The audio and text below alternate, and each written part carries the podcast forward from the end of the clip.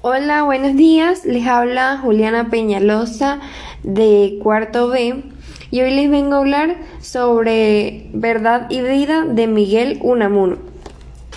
Primero que todo, eh, la primera pregunta es, ¿cuál es el tema de la obra elegida? El tema es Verdad y Vida. Es decir, él prácticamente habla eh, de que debemos decir la verdad, en nuestra vida, ya que es muy importante porque nos vuelve puros y nos hace mejores personas. Segunda pregunta, ¿qué título le pondrías tú y por qué? Yo le pondría em, cómo obrar en nuestra vida. ¿Por qué?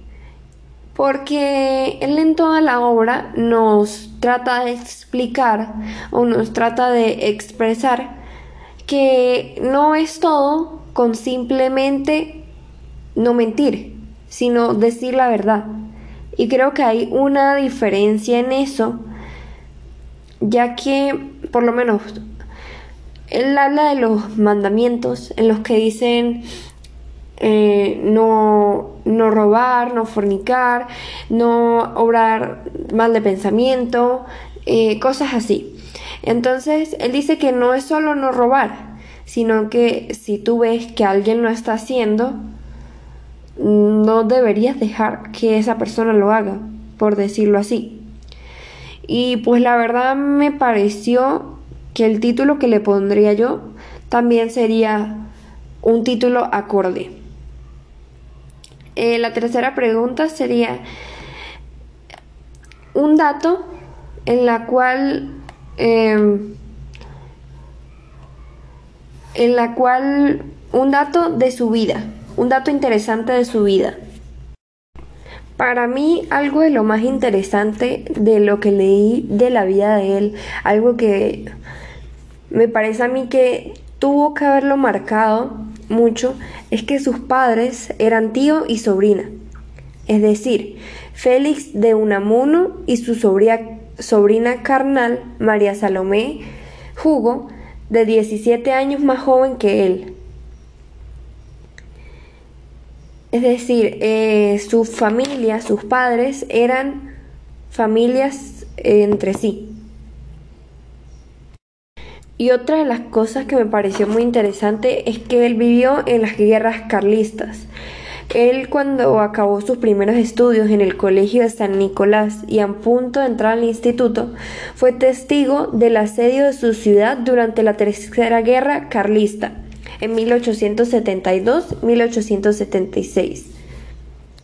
Un episodio el que lo marcó profundamente y el cual reflejó en su primera novela, Paz en la Guerra, 1897 con cuáles partes de la obra estoy de acuerdo y con cuáles otras no.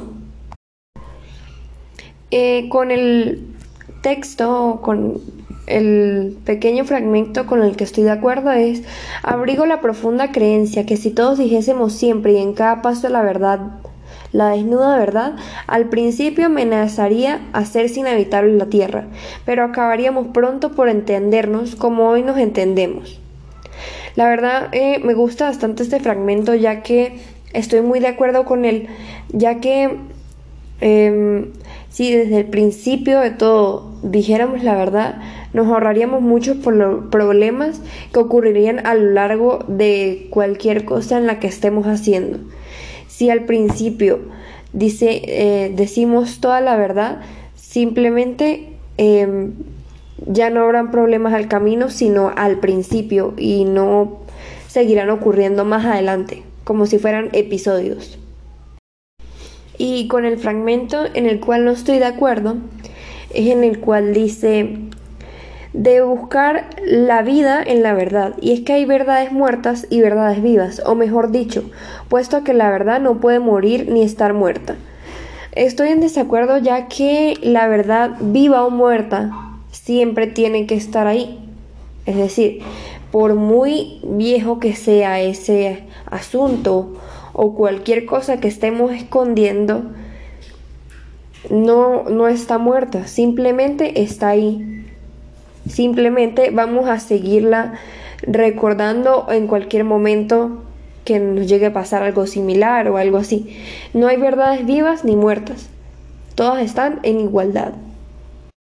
Quinta pregunta, en la cual me dice, ¿cuál sería el tema en el cual yo escribiría un ensayo?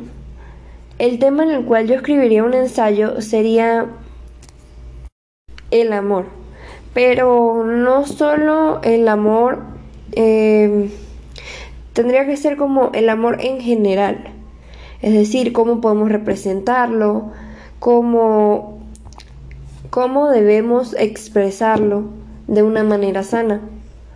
Creo que ese sería mi tema de un ensayo ya que hay mucho que investigar y hay mucho que saber sobre él. Y la sexta pregunta, que sería la opinión de, general de la obra, eh, me parece, la verdad me gustó bastante, sino que es un poco confusa ya que tiene como algunos rodeos, pero me gustó bastante, me atrajo bastante el título y el, y el, texto también. Al principio podemos leer algo muy cierto que mientras más escondamos es peor. Entonces me parece un texto como de reflexión, lo cual me gusta bastante. Bueno, eso fue todo por el día de hoy. Muchísimas gracias por prestar atención. Eh, espero les haya servido y nos vemos en otro episodio. Gracias.